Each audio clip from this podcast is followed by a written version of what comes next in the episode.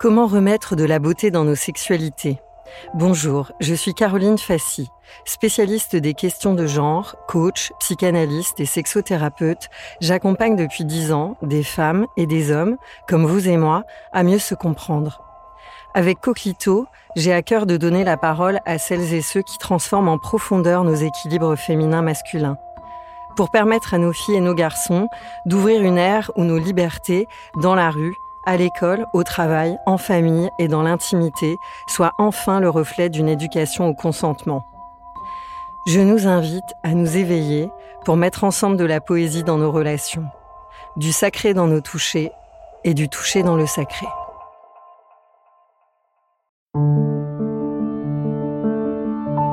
Une production, les podcasteurs.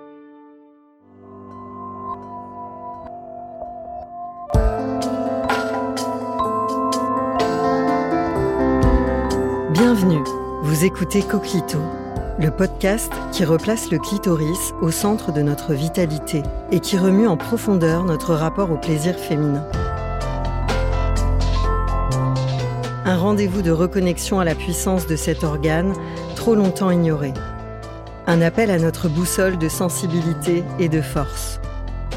Les coquelitos chéris donnent la parole à celles et ceux qui œuvrent pour cette reconnaissance et pour ramener de la poésie dans nos rapports sexuels. Coquelito lance un appel pour nous relier, femmes et hommes, dans nos passerelles entre le féminin et le masculin.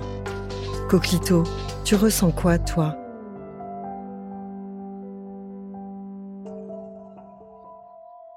Ce matin, pour cette nouvelle écoutation, je suis intriguée de recevoir Aïcha Abadi, réalisatrice du documentaire Mystère et boule d'orgasme sur l'orgasme féminin, disponible sur France TV slash, projeté dans plusieurs salles parisiennes. Aïcha est aussi créatrice du compte Instagram Mystère et boule d'orgasme, qui compte plus de 23 000 abonnés. La question de la sexualité féminine est le fil rouge de ses projets, comme un point de départ elle cherche à redonner confiance aux femmes dans la sphère publique et au plus profond de leur intimité. Bonjour Aïcha, te recevoir me donne de la force. Quelle délicatesse, quelle esthétique dans ta façon de mettre en image et en mouvement, en précision même, ce mystère, cette délivrance, ce combat aussi. Quel a été le déclencheur pour te lancer sur ce chemin? Bonjour Caro, merci pour ces belles paroles. Quel a été mon déclencheur? Je dirais qu'il y a eu plusieurs facteurs différents. J'ai grandi au Maroc, donc dans une euh, société hyper patriarcale où euh, le plaisir de l'homme était euh, la priorité des femmes, du moins c'est ce qu'on leur imposait, c'est ce qu'on nous imposait. J'ai commencé à prendre conscience de cela en grandissant, en évoluant, en ayant des relations sexuelles, des relations amoureuses, euh, en ayant des discussions avec euh, plusieurs personnes. arrivée en France après mon, mon bac, je me suis rendu compte que cette inégalité, si je puis dire, dans la sphère sexuelle, dans la sphère, euh, dans le domaine du plaisir, où on ne met pas autant en avant euh, le plaisir de la femme, était universel en fait, et que partout c'était pareil, à différentes échelles, bien sûr, dépendamment de, de plein de choses, de, de la religion, la politique. Mais j'ai pris conscience que c'était partout pareil, qu'il y avait une sorte de tabou, si, je puis dire, autour des, du corps féminin en général, du plaisir féminin, des sensations de la femme, euh, des organes même, ne serait-ce que le clitoris, qui a longtemps été euh, sans reconnaissance. Et euh, et mes discussions surtout avec mes amis au fil du temps qui, m'ont fait prendre conscience qu'il y avait un, une sorte de fossé entre euh, la réalité du plaisir féminin, de l'orgasme féminin, et euh, ce qu'on a voulu nous faire croire tout le temps. Ces discussions, tu dis, tu as pu les avoir avec tes amis. Est-ce que tu as pu les avoir avec ta famille, certaines personnes de ta famille ou de ta lignée? Est-ce que ces discussions, tu as pu les avoir avec tes partenaires ou ça a été surtout avec tes amis? C'était surtout avec mes amis mmh. à une période où euh, je n'imaginais même pas que, que, ces discussions pouvaient avoir lieu avec mes partenaires. Euh, il y avait une non-communication absence de communication parce que je faisais du sexe euh, euh, en respectant un certain schéma qui m'a été imposé. Et euh, non, communiquer avec ces partenaires-là, ça ne, ça ne m'était jamais venu à l'esprit jusqu'à il y a quelques années quand j'ai réellement commencé à m'intéresser au sujet et j'ai commencé à lire ou à entendre parfois il faut communiquer, pendant le sexe. Je me disais, mais jamais j'ai pensé à ça, communiquer pendant le sexe. On nous apprend pas à communiquer, à exprimer ses désirs, ses plaisirs, ses envies. Mais je pense que c'est très important. Ces scénarios euh, que tu avais sur comment on doit avoir du sexe, pour toi, ils venaient d'où? Est-ce que c'était des images? Est-ce que c'était des textes? Est-ce que c'était des propos tenus euh, dans ta sphère euh, euh, régulière, on va dire, dans ta sphère quotidienne? Elles viennent d'où ces images? Alors, moi, ce n'était pas tant le porno. Je sais que c'est le cas de plusieurs personnes. Moi, je n'ai pas regardé de porno dans mon enfance ou adolescence. Je pense que c'était surtout des propos. Euh, quand j'ai demandé, étant jeune, comment on fait pour euh, faire l'amour, on m'a répondu que euh, euh, le papa devait mettre son pénis dans le vagin de la maman et que c'était comme ça qu'on faisait l'amour. Puis plus tard, toutes les productions culturelles en fait qui m'entouraient, les médias, les films, m'ont donné l'impression qu'il y avait une certaine manière de, de faire du sexe qui ne me, qui ne m'apportait pas forcément de, de plaisir. Et ce n'est que quand je faisais du sexe à moi-même que j'avais réellement du plaisir, des orgasmes. Et c'est là que je me suis dit, mais il y a, y a, un problème quelque part. Peut-être que, que je me trompais et c'est là que j'ai commencé du coup à faire mes recherches, à discuter de ce sujet énormément avec plusieurs personnes, à m'y intéresser et décidé que je voulais faire un film là-dessus parce que c'était important. Coquito, ça t'évoque quoi, ce mot? Alors, donc il y a le, le suffixe co qui, euh, qui m'évoque une, une collaboration, peut-être. Euh, justement, je voulais vous demander. Pourquoi est-ce que le clitoris gagne-t-il à être connu? Parce que c'est l'organe le plus important du corps humain. parce que c'est le seul euh, organe qui, qui est destiné uniquement au plaisir et que je pense que le plaisir est très important euh, chez l'être humain, l'être humaine. C'est la mauvaise réponse? Non, il n'y a pas de mauvaise réponse. Comment tu parles du clitoris sur les réseaux sociaux? Tu es très très actif sur les réseaux sociaux. Comment tu en parles? Alors, au départ, j'en parlais plus de manière euh, informationnelle, éducative, donc en donnant des informations que je considérais euh, qui nous manquaient. Je ne sais pas si c'est français. Euh, maintenant étant donné que je considère que j'ai une communauté assez sensibilisée déjà, on en parle euh, très normalement, comme euh, on parlerait de nos mains ou de nos cheveux sur Instagram. Comme un protagoniste vital pour nous. Exactement. Ah en quoi l'orgasme féminin est un chemin de connaissance de soi, de vitalité, de spiritualité, un peu un point d'appui, peut-être aussi pour ce monde qui change? J'ai l'impression que l'orgasme euh, constitue une sorte de de climax dans euh, l'ancrage, dans le fait de se retrouver, de retrouver son corps au centre de son corps, à l'intérieur de soi-même.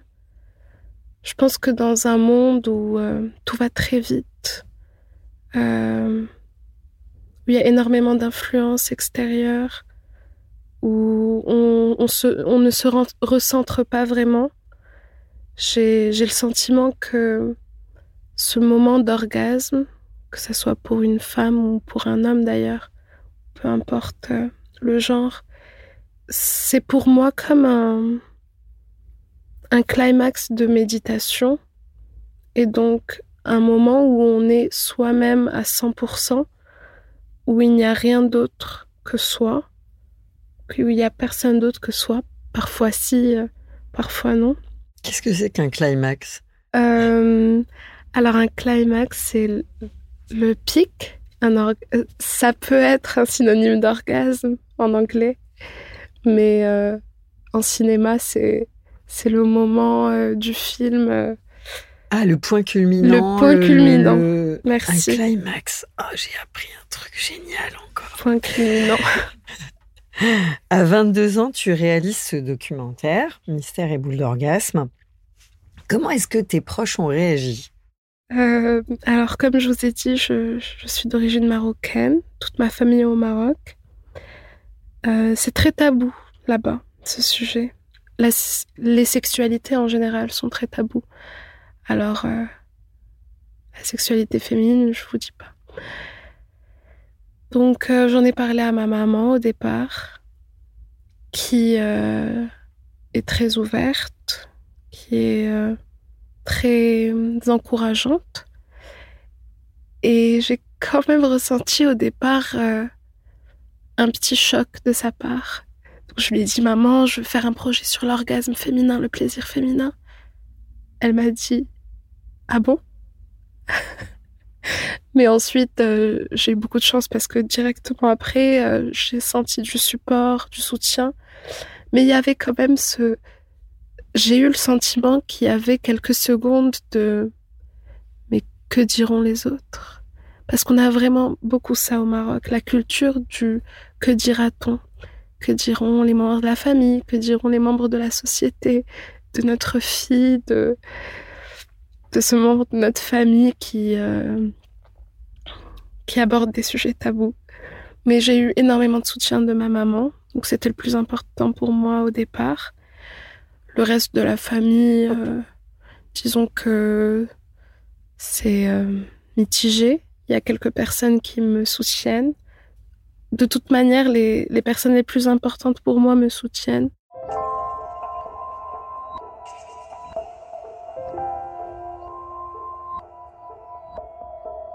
Dans ce documentaire, tu donnes la parole à des femmes de tous âges et à des hommes. Qu'est-ce qui t'a marqué dans la réalisation? Qu'est-ce que tu as découvert à travers de toutes ces rencontres? Alors, euh, c'était très important pour moi, cette euh, diversité d'âge, parce que je voulais euh, en apprendre. Et j'en ai beaucoup appris. J'ai beaucoup discuté avec les personnes que j'ai interviewé en off, du coup. Et c'était, euh, c'était très, très enrichissant. J'ai beaucoup pleuré, beaucoup d'émotions. C'était vraiment génial comme expérience de transmission d'expérience, d'information. Je pourrais pas vous dire une chose que j'ai apprise parce qu'il y a eu euh, énormément de choses ou peut-être, euh, oui, je faut dire autre chose, c'est que euh, il n'y a pas de limite d'âge pour euh, le plaisir, pour la jouissance, pour l'extase sexuelle. Et ça m'a donné beaucoup d'espoir sur ma vie sexuelle, du coup. Et j'espère être comme ces personnes plus tard, qui pour moi sont devenues des modèles tu as à cœur de partager ton savoir, ta richesse, ton combat. Ça t'a demandé des renoncements. Comment est-ce que tu envisages la suite? Alors, Je ne sais pas exactement euh, ce qui se passera plus tard, mais je sais une chose, c'est que je continuerai à produire ce que je peux produire comme production culturelle euh, de manière à donner la parole et à mettre en lumière des sujets tabous, euh, dire ce qui n'a pas été dit ou ce qui a longtemps été euh, étouffé. Et donner la parole à des personnes qui, qui n'ont pas eu l'occasion de, de le faire et qui n'ont pas eu les moyens de, de parler. C'est mon, mon but. Ton compte Instagram Mystère et Boule d'Orgasme est largement suivi. Qu'est-ce qui a évolué pour toi depuis sa création? C'est quoi les Euh, témoignages? Est-ce qu'il y a des, j'imagine que tu as des réactions plus ou moins hardes parfois, ou des témoignages euh, poignants, ou des demandes? C'est très divers. Mhm. On fonctionne surtout par témoignage, donc euh, qui constitue la, partie majoritaire de l'activité, disons du compte. Et donc c'est c'est vraiment les, les membres de la communauté qui décident des sujets qui sont de plus en plus vastes euh, et différents. Parfois oui c'est très poignant, parfois c'est plus commun. Et donc je pense que c'est cette diversité-là qui a fait euh, grandir la communauté, le fait que euh, qu'on interagisse, que ce ne soit pas que ma page à moi, Mhm. mais la page de tout le monde. Qu'est-ce qui ressort dans les témoignages, selon toi les, grandes, les grands sujets saillants? Alors on parle beaucoup de plaisir, de euh, je n'arrive pas à avoir un orgasme. Souvent, je n'arrive pas à avoir un orgasme avec mon partenaire, mais toute seule, oui. Euh, comment est-ce que je peux débloquer ça? Euh, J'aimerais avoir la curiosité de euh, d'essayer certaines choses. Euh, Avez-vous des conseils pour euh, pour éveiller cette curiosité? On parle beaucoup de contraception aussi. Euh, Laquelle Contraception? Parce qu'il y en a tout des un tas. contraceptions. Énormément de personnes qui me disent euh, j'ai tout essayé, rien ne me va, j'en peux plus. Ça, ça revient très souvent. J'ai essayé la pilule, je me suis sentie pas bien, j'ai essayé le stérilet, je suis tombée enceinte, euh, j'ai fait ceci, j'ai fait cela. Je, je suis perdue dans, dans ma contraception. On parle de contraception masculine aussi. Je Souvent. vais te demander. Ah Et donc?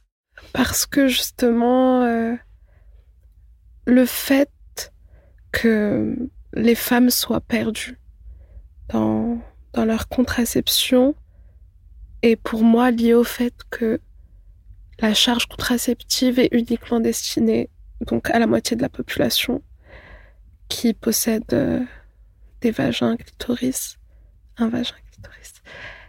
Et s'il y avait plus de diversité, s'il y avait plus de, de contraception disponible, on aurait peut-être plus de choix. Euh, si euh, les hommes avaient autant de possibilités que les femmes concernant la contraception, peut-être que dans un couple, ça serait plus facile de trouver un équilibre. Euh, il y en aurait au moins un des deux qui, qui réussirait à avoir une contraception qui, qui lui va.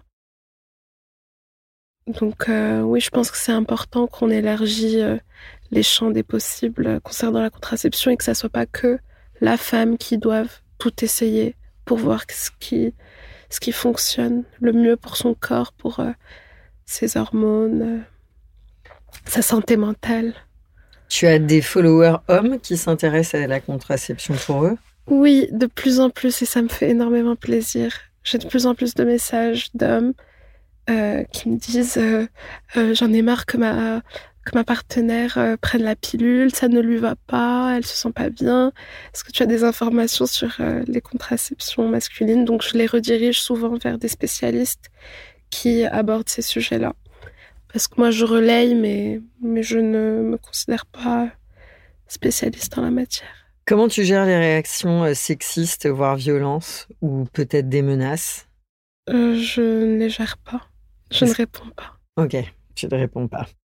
Oui, silence. Je, oui, silence. Je, je, ne veux pas donner de l'énergie dans, dans ce genre de, de choses toxiques. Et ton histoire de femme, qu'est-ce que tu as radicalement remis en cause par rapport à ta lignée? Tout. J'en veux un peu plus, s'il te plaît, Aïcha. Bien sûr. euh, ma lignée dans le sens... Euh, donc ma famille. Mmh. Ok. J'ai quand même beaucoup appris et beaucoup euh, hérité de ma lignée parce que ma lignée de femmes est plutôt très forte et très féministe sans le savoir. Donc, ma grand-mère est une des premières femmes marocaines à se à s'être euh, imposée de la sorte, à avoir eu son permis très tôt, à avoir euh, pris possession de son indépendance, euh, à mal parler à son mari, le remettre à sa place. Euh, C'était très rare à l'époque dans, dans, notre société, qui elle-même a éduqué ses filles avec une éducation hyper féministe sans le savoir. Euh, Aujourd'hui, quand je lui parle de féminisme, elle me dit mais de quoi tu me parles? Je sais pas ce que c'est ça. On est tous. Euh... Elle, elle le sait pas, mais elle a, elle a énormément, euh, énormément joué dans, dans mes prises de conscience. Euh, ma mère aussi et a toujours été une femme forte, indépendante. Elle n'a eu l'aide de personne. Elle s'est battue toute sa vie. Et donc je pense que c'était un grand modèle pour moi. Ça l'est toujours. Mais qu'est-ce qui... Qu'est-ce que j'ai remis en question? Tout quand même. Parce que... Euh...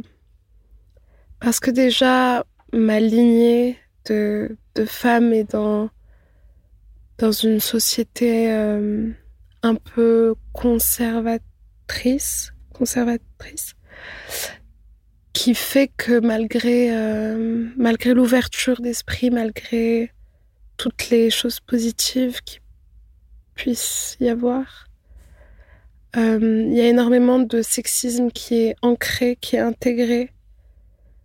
Et comme me l'a dit d'ailleurs ma mère elle-même, au Maroc, le premier ennemi de la femme est la femme elle-même. Parce que ce sont les femmes qui éduquent euh, leurs euh, garçons à devenir euh, macho, à... Euh, je sais pas comment dire. Je vous donne un exemple. Il y a eu euh, des manifestations pour le droit à l'égalité de l'héritage. Récemment il y avait des hommes et des femmes qui manifestaient, mais des femmes sont venues contrer la manifestation pour dire que non, elles ne doivent pas avoir autant d'héritage que les hommes, parce que ce sont les hommes qui doivent, euh, qui doivent prendre la majorité et, euh, et prendre soin d'elles, on va dire. On, on a intégré cette idée que qu'on doit prendre soin de nous, qu'on doit nous prendre en charge, que que oui, on peut être forte, mais qu'on est toujours euh, des femmes.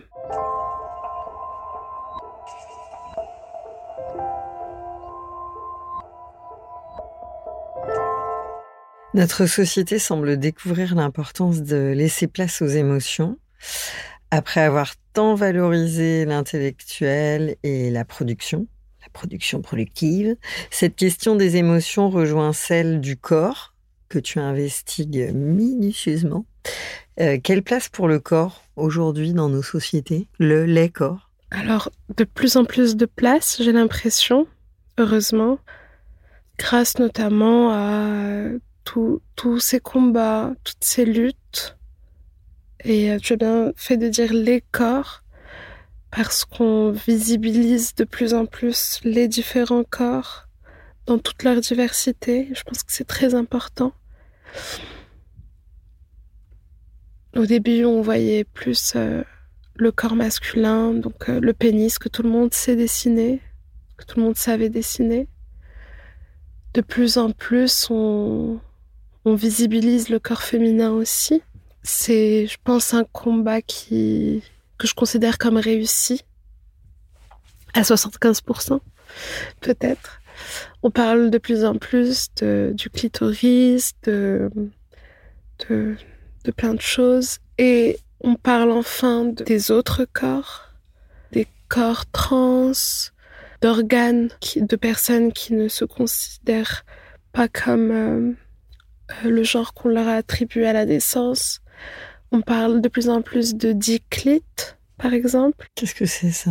Qu'est-ce que c'est diclite?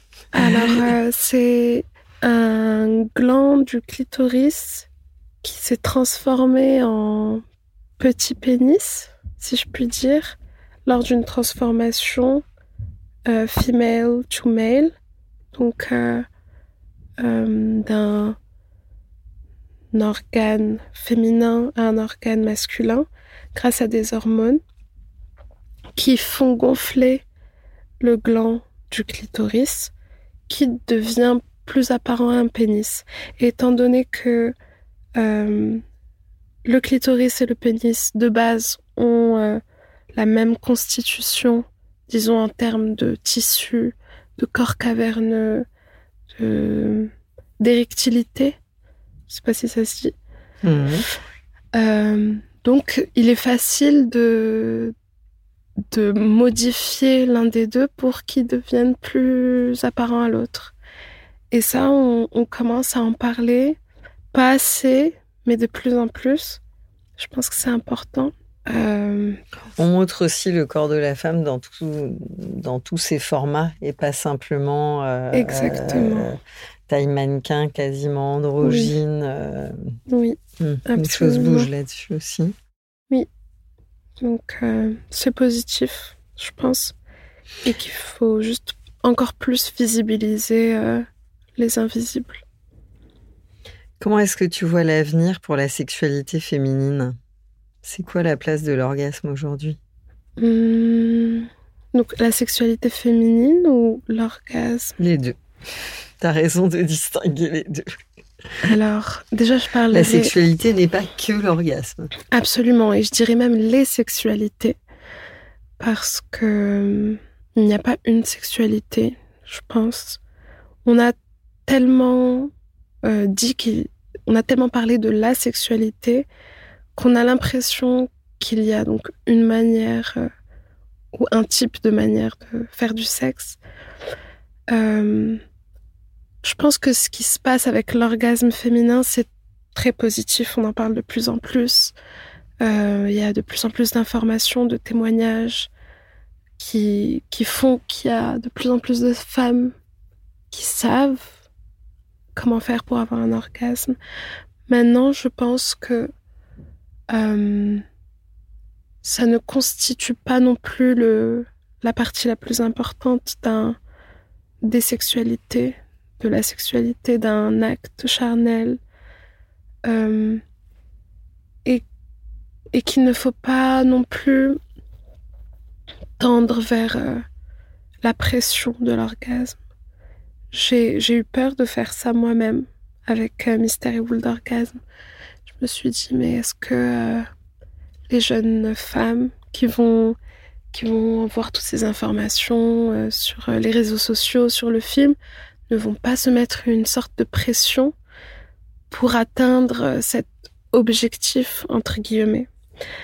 Euh, et, donc je pense que c'est positif, mais qu'il ne faut pas non plus, euh, qu'il faut quand même le dédramatiser, cet orgasme.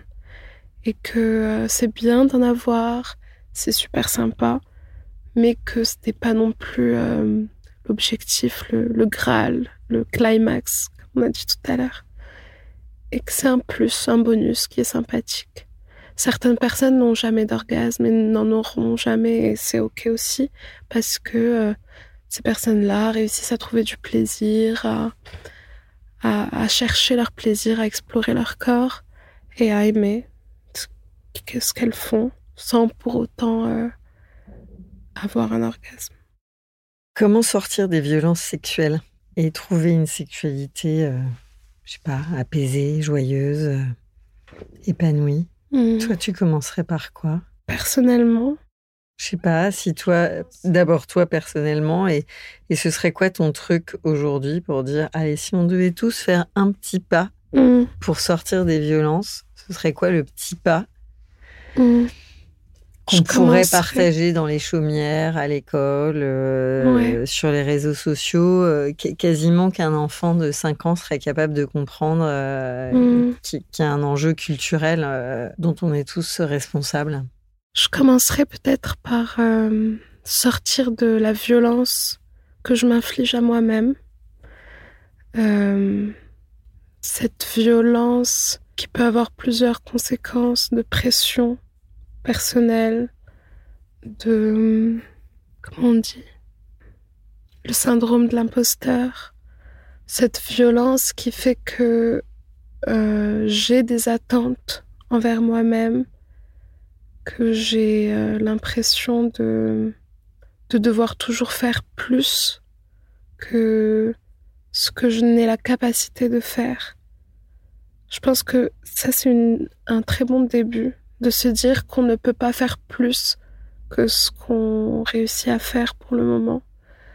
Euh, se détacher de la pression pour se reconnecter à son corps, pour se sentir plus à l'aise euh, avec son corps.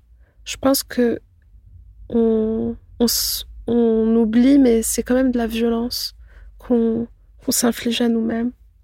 Et puis, euh, une fois sortie de cette violence-là, qui est, je pense, une forme de violence psychologique qu'on exerce nous-mêmes sur nous-mêmes, euh, il est plus facile de, de sortir des autres violences générales qui nous entourent. Je ne sais pas si je dis n'importe quoi. non, non, très bien. C'est un bon début.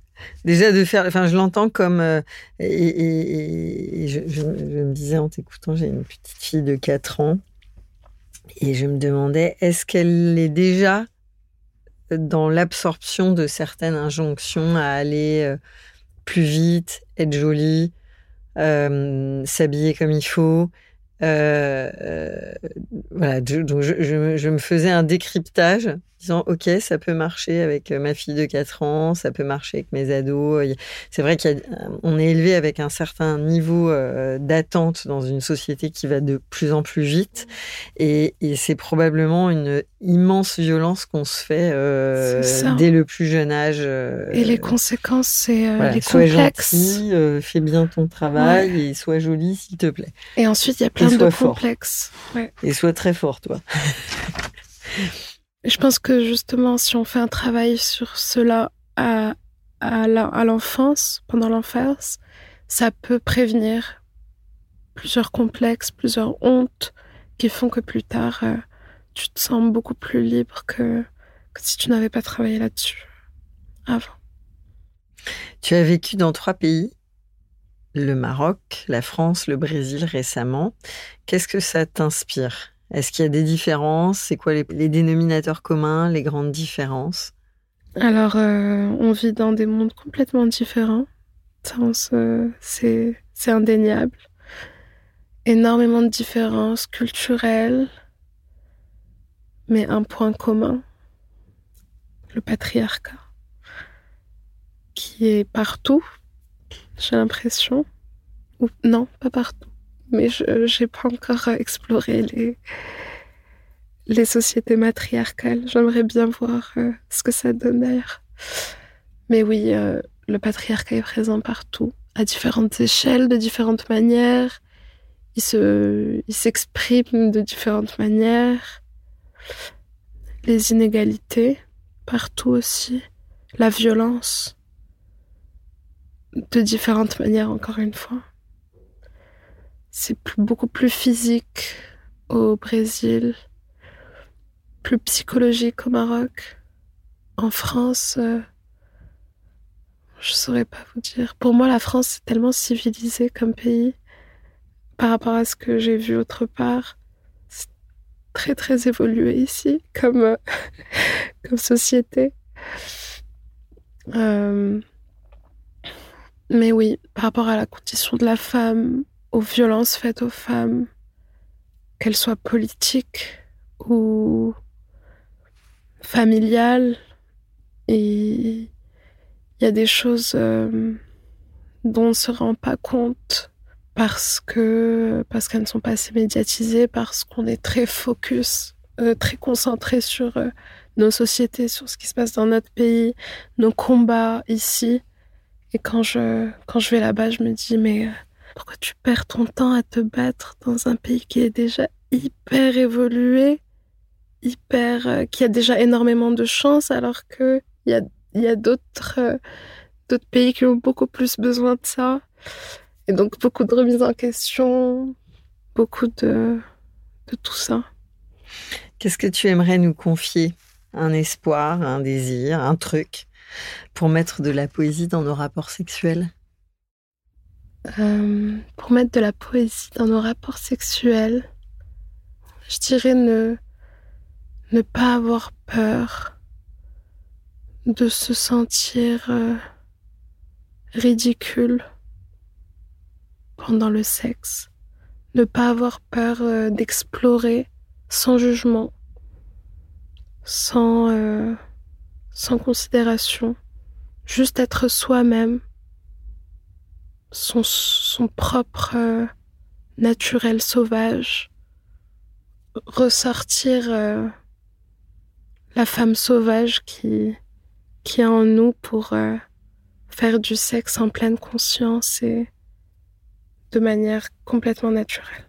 Avant de se dire à bientôt, Aïcha, je te propose dans ce studio que chacun s'installe dans son espace intime. Nous prenons le temps de nous inspirer depuis nos intérieurs, à l'écoute de nos dedans. Je vais te poser quelques questions et tu continues de répondre encore plus par association libre. À quel moment écoutes-tu ta boussole de sensibilité? Dès que je m'en souviens, dès que je me rappelle de son existence. En quoi ton coquelicot est-il une force?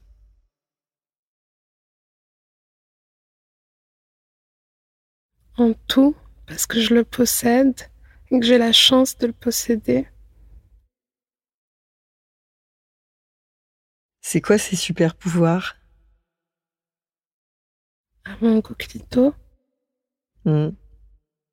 Il a le pouvoir de m'ancrer,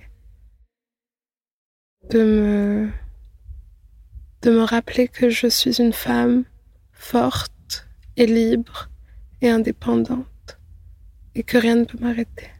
Quels sont les mots qui t'ont touché pendant ce temps de partage? Il y en a eu plusieurs. Coquelito, l'intime, la boussole de sensibilité. J'ai beaucoup aimé. Je n'y avais pas pensé, mais elle est très présente. Coquelito, tu ressens quoi, toi? Beaucoup d'amour. À présent ancré en toi et relié aux autres coquelicots, tu repars avec quoi, Aïcha? Avec de la sérénité et de la douceur. Merci, Aïcha.